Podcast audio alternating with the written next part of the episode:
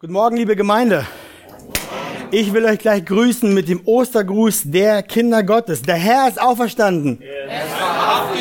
Der Herr ist auferstanden. Der Herr ist auferstanden. Amen. Sehr schön. Ich freue mich. Heute auf dem Weg hierher bin ich hierher, habe ich überlegt, warum sagen wir diesen Gruß? Dann kamen mir meine Nachbarn entgegen, die keine Christen sind. Dann habe ich gleich gedacht, wenn ich Ihnen sage, der Herr ist auferstanden, was werden Sie mir sagen? Wahrhaftig? Sie werden sagen, frohe Ostern oder schöne Feiertage. Ihr merkt, dieser Ruf und die Antwort, die hat alles damit zu tun, dass wir wissen, dass unser Herr erlebt, dass wir Kinder sind. Das ist so wie ein geheimes Passwort hinein in die Society. Ich sage zu Falk, der Herr ist auferstanden. Wenn er weiß, wer der Herr ist, wenn er weiß, dass er lebt, sagt er mir was? Wahrhaftig auferstanden. Ich dachte, das ist so der Hammer. Das ist so. Jede Ostern dürfen wir das tun, nicht weil es eine tote Tradition ist, sondern weil wir wissen und einander das zurufen können. Wir sind nicht im Eimer. Unser Herr lebt. Und so wollen wir heute auch diese Predigt zu Ostern beginnen.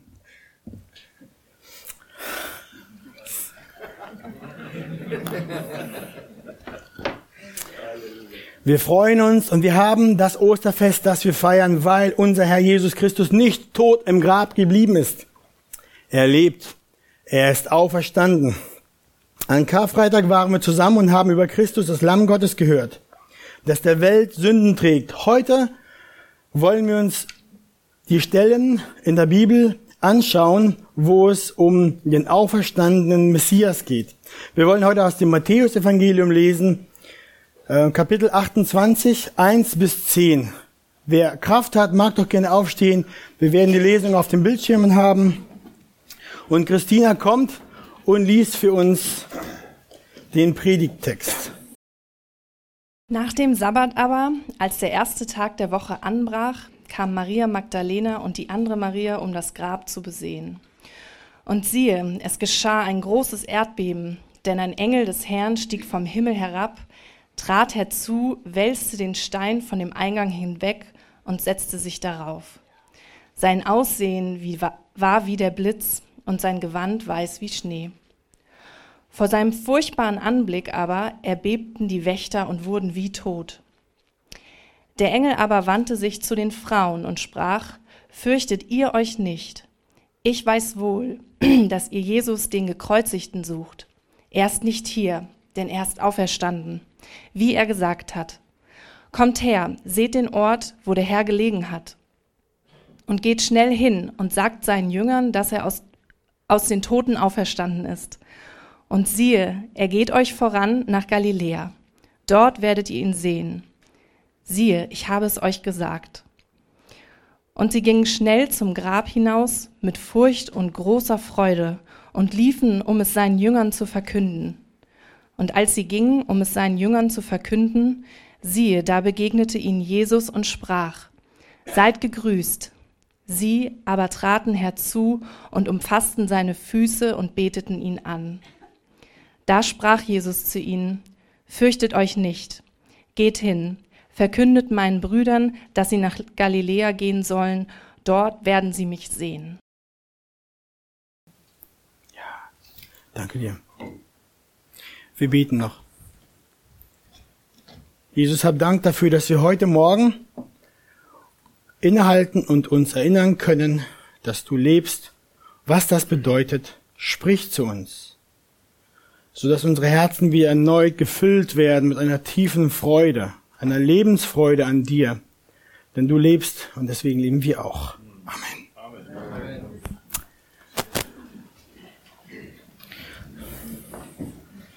So, bevor ich richtig starte,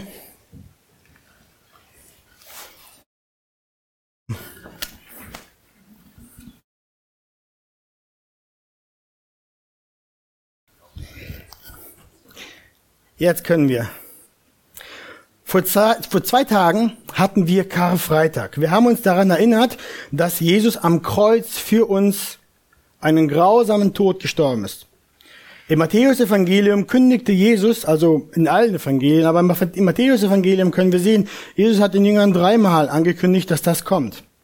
Dass er am Kreuz sterben würde. Das letzte Mal hat er es in Matthäus 20 getan und dort lesen wir, wie er den Jüngern sagt, siehe, wir ziehen hinauf nach Jerusalem und der Sohn des Menschen wird den obersten Priestern und Schriftgelehrten ausgeliefert werden und sie werden ihn zum Tode verurteilen und werden ihn den Heiden ausliefern, damit diese ihn verspotten und geiseln und kreuzigen und am dritten Tag wird er aufstehen, auferstehen.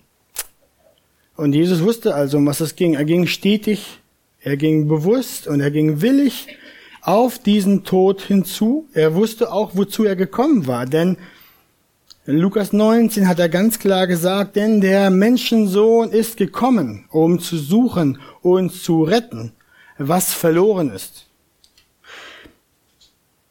Und Johannes der Täufer, als Jesus am Anfang seines Dienstes zu ihm kam, sagte ganz klar, von Gott offenbart, siehe, das Lamm Gottes, das die Sünde der Welt hinwegnimmt. Jesus Christus, der Sohn Gottes, wurde Mensch, lebte ein sündloses Leben, war unschuldiges Lamm, das dann der Welt Sünden hinwegnimmt. Die Jünger hatten zwar gehört, dass Jesus, ihr Meister, sterben müsste, aber sie verstanden noch nicht, warum. Jesus erklärte ihnen auch, was passieren würde, bevor es geschah. Wahrlich, wahrlich, ich sage euch, ihr werdet weinen und wehklagen, aber die Welt wird sich freuen. Die Welt freute sich, weil sie dachten, sie haben den niedergeschlagen. Und die Jünger weinten, weil sie ihren Meister verloren hatten. In Gethsemane dann, als die Schar mit Schwertern und Stöcken kam und Jesus gefangen nahm, da flohen die Jünger alle in die Dunkelheit hinaus. Sie ließen ihn ganz alleine zurück mit seinen Feinden. Er wurde, abge er wurde gebunden und er wurde abgeführt. Er wurde dann in so einer Scheingerichtsverhandlung mit falschen Zeugen durch ein unverdientes Urteil unschuldig verurteilt zur Todesfolter am Kreuz durch die Hände der römischen Exekutierer. Und dann, und dann zur neunten Stunde, das ist 15 Uhr für uns, rief er aus, es ist vollbracht und starb.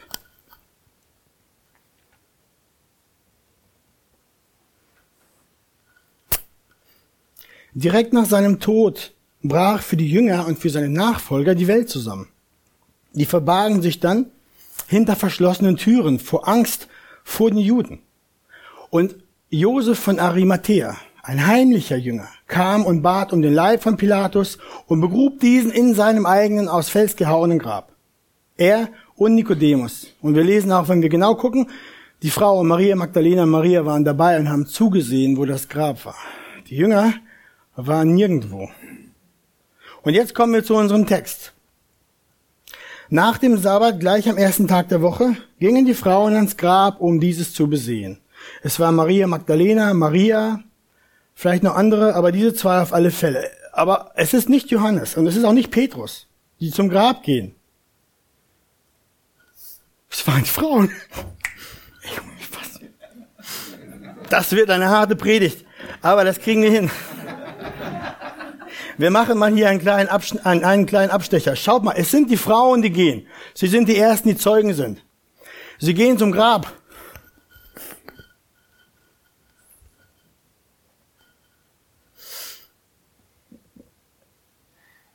Ja, Gott gebraucht die Frauen hier. Und ich denke, der Herr gebraucht, gebraucht die Frauen in der Familie Gottes und in den Familien auch ganz oft dazu, um uns Männer anzuspornen. Und deswegen will ich heute kurz innehalten, um so einen liebevollen Seitenhieb zu machen auf alle meine Brüder. Die Frauen sind mutig und treu, sie lieben Jesus so sehr, dass sie entgegen allen Befürchtungen zum Grab gehen. Die Männer versteckten sich hinter den verschlossenen Türen. Deswegen, ihr Männer aus der Archenstaat, lasst euch von mir in Liebe provozieren, wenn eure Frauen oder eure Schwestern um euch herum in der Liebe und Hingabe zum Herrn euch voraus sind, dann reißt euch am Riemen und brennt für Jesus. Es ist kein Wettstreit. Aber ihr seid von Gott berufen, voranzugehen und nicht hinterher zu trotteln. Aber zurück zu unserem Text. Hier ist viel zu sagen. Der Text ist so voll. Lass uns ein paar Sachen rausziehen. Es geschieht ein großes Erdbeben. Ein Engel Gottes kommt, leuchtend wie ein Blitz, mit schneeweißem Gewand, vom Himmel, rollt den Stein weg und setzt sich drauf. Die Wachen werden ohnmächtig beim Anblick dieser Gesandten Gottes. Und der Engel, der dann da ist, spricht zu den Frauen, fürchtet ihr euch nicht, ich weiß wohl, dass ihr Jesus den Gekreuzigten sucht. Er ist nicht hier, denn er ist auferstanden, wie er gesagt hat. Ja, die Frauen, die kommen ins Grab. Sie wollen dort Jesus, den Gekreuzigten, sehen. Aber er war nicht mehr da. Oh Mann. Er war nicht mehr da. Warum? Weil er nicht mehr Jesus der Gekreuzigte war, sondern er war jetzt nicht nur Jesus der Gekreuzigte, er war auch Jesus der Auferstandene. Und darum war das Grab leer. Darum war da kein Jesus mehr drin. Sein toter, misshandelter Körper war da nicht mehr enthalten. Die Frauen hörten es. Sie begannen zu verstehen. Dann liefen sie mit großer Furcht vom Grab weg und gingen zu den Jüngern, wie die Engel es ihnen aufgetragen hatten, um ihnen diese gute Nachrichten zu bringen. Es war eine gute, aber auch verwirrende Botschaft für sie, denn sie haben noch nicht verstanden, was das solle, dass Jesus auferstanden war. Und dann, jetzt kommt's, dann begegnen sie Jesus.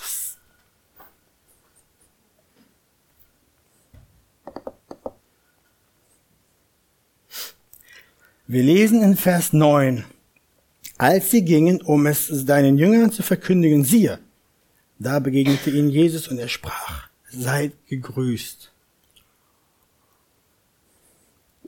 Jesus spricht zu ihnen, er grüßt sie, er lebt. Unglaubliches Wunder. Der, der ihnen das Reich Gottes gepredigt hatte, der, der sich für sie aufgeopfert hatte, damit sie leben können, er ist da. Er lebt wieder. Er stand lebendig vor ihnen. Was tun die Frauen? Und ich möchte, dass wir diesen einen Satz nicht übersehen. Das ist der Dreh- und Angelpunkt der Predigt heute Morgen. Sie aber traten herzu, umfassten seine Füße und beteten an. Sie werfen sich vor ihm nieder zu Boden liegen, strecken sie sich aus, sie berühren und umfassen seine Füße. Sie ergeben sich vor ihm, sie beten ihn an, sie kennen ihn persönlich, denn sie wagen es ja sogar, dem Auferstandenen an die Füße zu langen und sich zu klammern.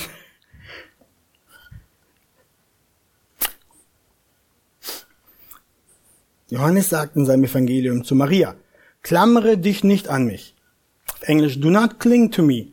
Das heißt, sie hat nicht nur ein bisschen angefasst. Sie hat da richtig dran geklammert an ihrem Retter.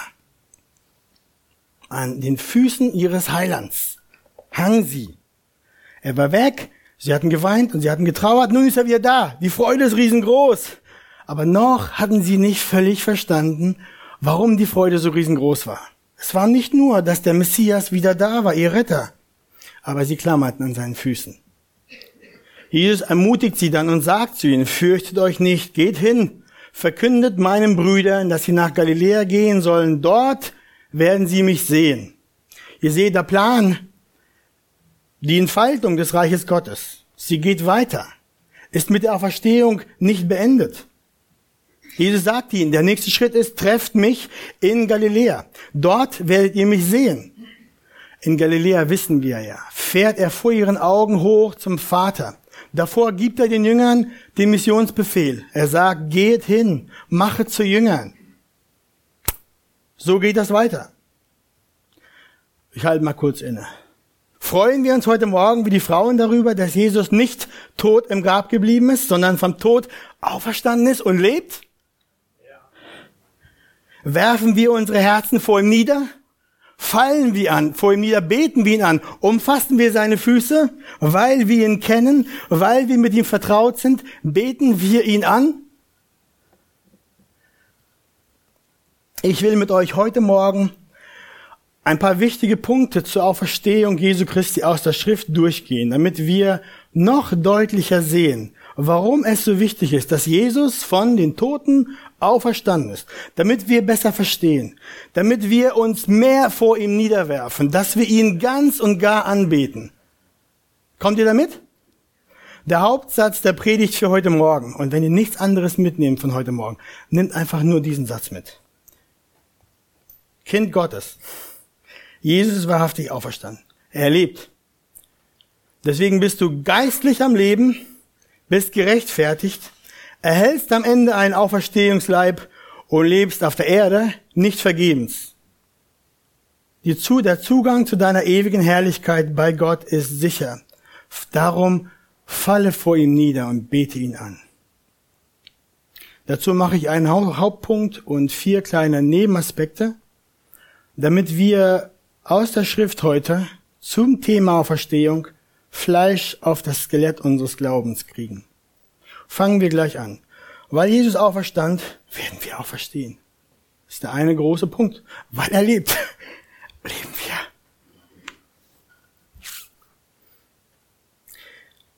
Dazu wollen wir gleich mal in 1. Korintherbrief 15 gehen. Das ist die längste Abhandlung im Neuen Testament zum Thema Auferstehung. Und dort konfrontiert Paulus die Korinther, die Gläubigen in der Gemeinde und sagt, wenn aber Christus verkündigt wird, dass er aus den Toten auferstanden ist, wieso sagen dann etliche unter euch, es gebe keine Auferstehung? Anscheinend glaubten in der Gemeinde Leute, dort Gläubige, dass die Auferstehung ein Märchen ist, nicht stattfindet. Paulus widerlegt dann ihren Irrglauben in einem stichfesten, wasserdichten Argument. Er sagt, wenn es wirklich keine Auferstehung der Toten gibt, so ist auch Christus nicht auferstanden. Ist logisch? Ist einer auferstanden? Ist die These hinfällig. Christus ist auferstanden. Wenn denn Christus nicht auferstanden ist, so ist unsere Verkündigung vergeblich und vergeblich auch euer Glaube. Wenn er im Grab geblieben ist, hört doch einfach auf, Christen zu sein. Ist nutzlos. Paulus erklärt weiter. Wenn es keine Auferstehung geben soll, dann ist Christus auch nicht auferstanden. Und wenn er nicht auferstanden ist, dann ist vergeblich euer Glaube. Und dann drückt er noch weiter nach im Argument. Und wir sehen, denn wenn Tote nicht auferweckt werden, so ist auch Christus nicht auferweckt worden. Klar. Ist aber Christus nicht auferweckt worden, so ist euer Glaube nichtig. So seid ihr noch in euren Sünden. Dann sind auch die Christus, in die in Christus entschlafenen, also die Gestorbenen, die an Christus geglaubt haben, verloren. Wenn wir nur in diesem Leben auf Christus hoffen, so sind wir die elendsten unter allen Menschen. Was sagt Paulus hier? Wenn Jesus nicht auferstanden ist, dann sind wir noch in unseren Sünden. Wenn, also dann sind wir, dann ist uns nicht vergeben worden. Dann sind wir nicht angenommen bei Gott. Wenn Christus nicht auferstanden ist, dann ist er logischerweise noch tot. Dann ist aus, aus mit dem Sohn Gottes. Dann haben wir keine Grundlage, auch nur irgendwie, in die, über dieses Leben hinaus Hoffnung zu haben durch unseren Glauben an Gott. Wenn das so wäre, wäre es schrecklich. Dann wäre der beste Rat, den ich euch geben kann, lasst uns essen und trinken, denn morgen sind wir tot. So lebt die Welt auch zum Teil. Amen. Wenn sie es logisch durchdenkt, lebt sie genau so. I have one shot. Das ist meine eine Chance. Jetzt oder alles.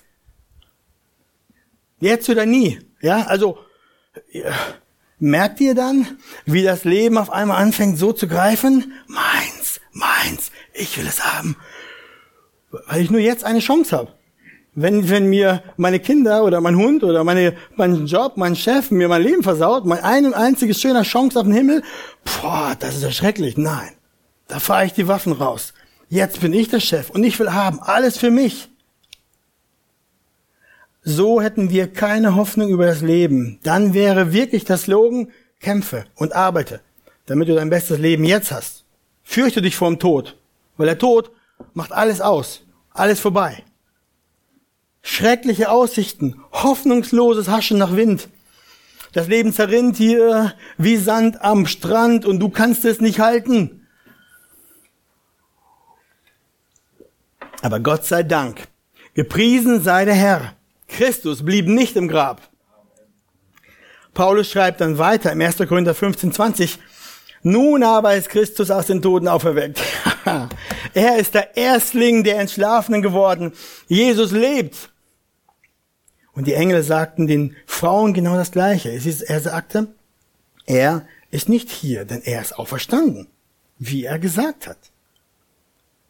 Es war der Plan Gottes von Anfang an. Kommt her, sagt er, seht den Ort, wo der Herr gelegen hat. Paulus schreibt das an die Korinther, Paulus schreibt das an uns. Christus ist auferstanden und er ist der Erstling aller derer, die gestorben sind und auferstehen werden. Der Begriff Erstling kommt aus der Sprache der Landwirtschaft im Neuen Testament. Damals gingen die Bauern zum Feld, haben gerieben an der Ehre, geschaut und haben gesehen, ja, sieht gut aus. Diese Frucht wird mir eine gute Ernte bescheren. Hier ist das gleiche Bild. Christus ist auferstanden. Er ist die gute Frucht des neuen Lebens. Und durch ihn wird die, er die Ernte reich ausfallen.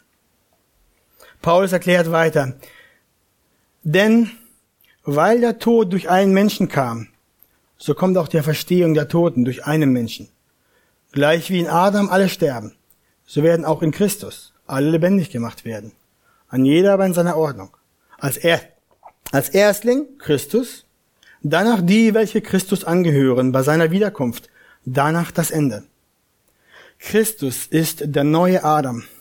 Er ist derjenige, der Gott völlig gehorsam war, völlig sündlos lebte. Er tat das, was Adam unmöglich gewesen ist, gewesen war. Und er tat das, was allen Kindern Adams, den natürlichen Menschen, unmöglich ist zu tun.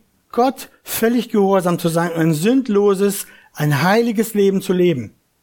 In Adam zu sein heißt in der Schrift, in der Bibel, tot zu sein. Also physisch lebend, aber geistlich tot. Das heißt im letzten Gericht nicht ins Leben einzugehen, sondern in den ewigen Tod. Der bestätigt, dass wir geistlich tot sind. In Christus zu sein heißt leben. Es heißt jetzt im physischen Leib zu leben und es heißt auch, dass der menschliche Geist lebendig geworden ist und für Gott lebt. Und beim letzten Gericht, bei der Wiederkunft Jesu, heißt es, zum ewigen Leben einzugehen. Dass Christus auferstanden ist und lebt, bedeutet, dass wir auferstehen werden und leben werden nach dem Tod.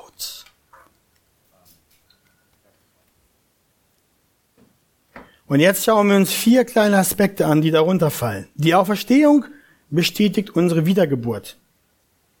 Paulus schreibt auch, wie Paulus schreibt auch Petrus an die Christen, dass Gott uns wiedergeboren hat zu einer lebendigen Hoffnung durch die Auferstehung Jesu Christi aus den Toten. Ihr seht, Petrus bringt hier die Wiedergeburt mit der Auferstehung in Verbindung, weil Jesus aus den Toten auferstanden ist. Sind wir wiedergeboren zu einer lebendigen Hoffnung. Wiedergeburt heißt, wir sind neu gemacht für Gott. Wir sind in der Lage, jetzt für Gott zu leben. Als Jesus aus dem Grab auferstand, dann war er neu gemacht. Er hatte einen neuen menschlichen Körper und einen neuen menschlichen Geist, der passend war für die ewige Gemeinschaft mit Gott. Er war ganz Gott und er war ganz Mensch, aber vollkommen neu gemacht, passend für das neue kommende Reich. In seiner Auferstehung erwarb Jesus genau das für uns. Ein neues Leben, das seinem gleicht. Ein für die Ewigkeit, für die ewige Gemeinschaft mit Gott passender menschlicher Geist und menschlicher Körper. Wenn wir wiedergeboren werden jetzt, wenn einer kommt und betet und sagt, Herr, ich glaube an dich, bitte vergib mir meine Sünden, dann geschieht das Wunder der Wiedergeburt des menschlichen Geistes. Vorher waren wir tot, wir werden lebendig. Der Heilige Geist kommt in uns, wir sind der Tempel. Aber der Arthur, mein Geist, lebt und lebt jetzt für Gott, strebt danach, Gott mehr zu gefallen. Was noch nicht neu gemacht ist, ist das hier. Das ist noch. Aber dazu sagen wir, sage ich später noch was. Das ist, da geht es um den Auferstehungsleib. Andere Stellen aus der Schrift lehren uns auch, dass durch die Auferstehung Christi wir lebendig gemacht sind für Gott. Wir lesen hier Epheser 2, Gott aber hat um seiner großen Liebe willen uns, die wir tot waren, durch die Übertretungen, mit dem Christus jetzt lebendig gemacht. Aus Gnade seid ihr errettet. Also wenn wir von neuem geboren sind, dann sieht Gott uns in Christus. Er sieht uns als schon fertig an. Er sieht uns in Christus, der auferstanden ist und der lebt. Und somit leben wir auch geistlich. Wir haben ein fortwährendes Leben. Und in Römer 6 benutzt Paulus dieses Bild auch des Sterbens und des Auferstehungs Christi und, und bezieht es geistlich auf uns. Er sagt dort, wir sind also mit ihm begraben worden durch die Taufe in den Tod, damit gleich wie auch Christus auferstanden ist, durch die Herrlichkeit des Vaters aus den Toten auferweckt worden ist, so auch wir in einem neuen Leben wandeln. Hier geht es darum, dass ein Christ sich dessen bewusst ist, dass er mit Christus der Sünde gestorben ist. Und weil er auferstanden ist, also weil er, Jesus, auferstanden ist, auch geistlich jetzt auferstanden ist zu einem neuen Leben mit Gott. Das ist genau das Bild, das wir in der Taufe auch benutzen. Oder das ist genau das, eins der Bilder, das die Taufe, durch die Taufe verdeutlicht wird. Ihr merkt, dass Jesus am Kreuz starb und auferstand, hat alles damit zu tun, dass in uns das geistliche Wunder der Wiedergeburt geschehen ist und geschehen kann, sodass wir wirklich für Gott leben können, wenn wir neu geboren sind. Die Auferstehung bestätigt unsere Wiedergeburt. Das war Aspekt eins. Jetzt Aspekt zwei: Die Auferstehung sichert unsere Rechtfertigung. An die Christen in Rom schreibt Paulus so. Um unserer Übertretungen willen dahingegeben ist er und um unserer Rechtfertigung willen auferweckt worden ist. Ja, dass Jesus um unserer Übertretungen hingegeben und um unserer Rechtfertigung auferweckt worden ist. Als Gott, der Vater, Christus von den Toten auferweckte, bestätigte er, dass das Erlösungswerk Christi gültig und angenommen war. Im Grunde sagt er dadurch, dass er dem Werk Christi, des Leidens und des Sterbens für unsere Sünde, zustimmte und dass das Werk Christi zur Rettung der Welt nun abgeschlossen war, gültig, besiegelt, finished, vollkommen, vollbracht, beendet, abgeschlossen. Es war keine Strafe mehr übrig, die noch zu bezahlen war, ihr Lieben. Es war kein Zorn Gottes mehr zu tragen, denn Christus trug ihn ganz. Es war keine Schuld mehr übrig. Das Opfer Jesu war völlig genug für Gott. Er brauchte nichts mehr. Es war völlig genug für Gott, um alle Gerechtigkeit zu erfüllen. Merkt ihr, wie sinnlos es ist, wann du dich anstrengst, um ein bisschen Gerechtigkeit hinzuzutun? A, spielst nicht in der gleichen Liga. B, bringt das überhaupt nichts. C, versuch es erst gar nicht. Christus ist alles. In der Verstehung sagt Gott zu Christus, ich stimme, stimme, dir, stimme dem zu, was du getan hast. Du findest Gunst in meinen Augen. Du bist gerecht. Du sollst leben. Und das Gleiche gilt auch für alle, die auf Christus vertrauen und in ihm befunden werden. Zu denen sagt Gott das Gleiche. Alle, die ihre Hoffnung auf Christus setzen, werden deswegen mit Christus geistlich lebendig gemacht. Versteht ihr das? Und dann, bei seiner Wiederkunft, werden wir auch mit auferweckt und mitversetzt in die himmlischen Regionen mit Christus. Auf diese Weise liefert die Auferstehung Christi auch nun den endgültigen Beweis, dass unsere Rechtfertigung erwirkt ist und für Gott ewig Bestand hat. Das ist Aspekt zwei. Die Auferstehung sichert unsere Rechtfertigung. Dann, die Auferstehung kündigt unseren Auferstehungsleib an. Zum Thema Auferstehungsleib lehrt Paulus den Korinthern. So ist es auch mit der Auferstehung der Toten. Es wird gesät in Verweslichkeit und auferweckt in Unverweslichkeit. Es wird gesät in Unehre und wird auferweckt in Herrlichkeit. Es wird gesät in Schwachheit und wird auferweckt in Kraft. Es wird gesät ein natürlicher Leib und es wird auferweckt ein geistlicher Leib. Und wie wir das Bild des Irdischen getragen haben, so wird auch das Bild, so werden wir auch das Bild des Himmlischen tragen. Jesus hatte einen neuen Körper in der Verstehung. Paulus nennt diesen Leib der geistliche Leib. Unser Leib ist verweslich. Das merken wir jeden Tag und über zehn Jahre hinweg ganz deutlich. Das wissen wir alle. Die Schrift lehrt uns, dass wir nach der Auferstehung einen unverweslichen Leib haben werden, also einen ewigen Leib. Einer, der in 10 oder 15 oder 50 Jahren nicht mehr weh tut als vorher. Einen, der nicht dahinschwindet, nicht abnimmt, nicht verschleißt, nicht ermüdet. Das Bild des irdischen Adam, das, das, das Bild des irdischen ist Adam, also so wie alle Menschen seit der Schaffung des ersten Menschen sind. Und das Bild des himmlischen ist, steht für Jesus, so wie er nach der Auferstehung war. So wie er werden dann auch alle Gläubigen in der Verstehung sein. Bei, beim Wiederkommen Christi werden sie zu ihrem neu, neu gemachten Geist, den wir jetzt schon haben, der jetzt für Gott lebt, der passend ist für die Ewigkeit mit Gott, werden wir auch einen neu gemachten Leib bekommen, der so wie Jesu Auferstehungsleib ist. Und dies, dieser ist perfekt unverweslich, unvergänglich, passend für ein ewiges Leben in der Gegenwart Gottes. Ich sage immer gerne, feuerfest. Ja, dieser Leib ist nicht feuerfest. Wenn wir in die Gegenwart Gottes kommen, pff, wir brauchen einen Auferstehungsleib, wie Christi Leib, einen, der rein ist, der, der geläutert ist, der feuerfest ist, einer, der passend ist für die Gegenwart in der Herrlichkeit Gottes.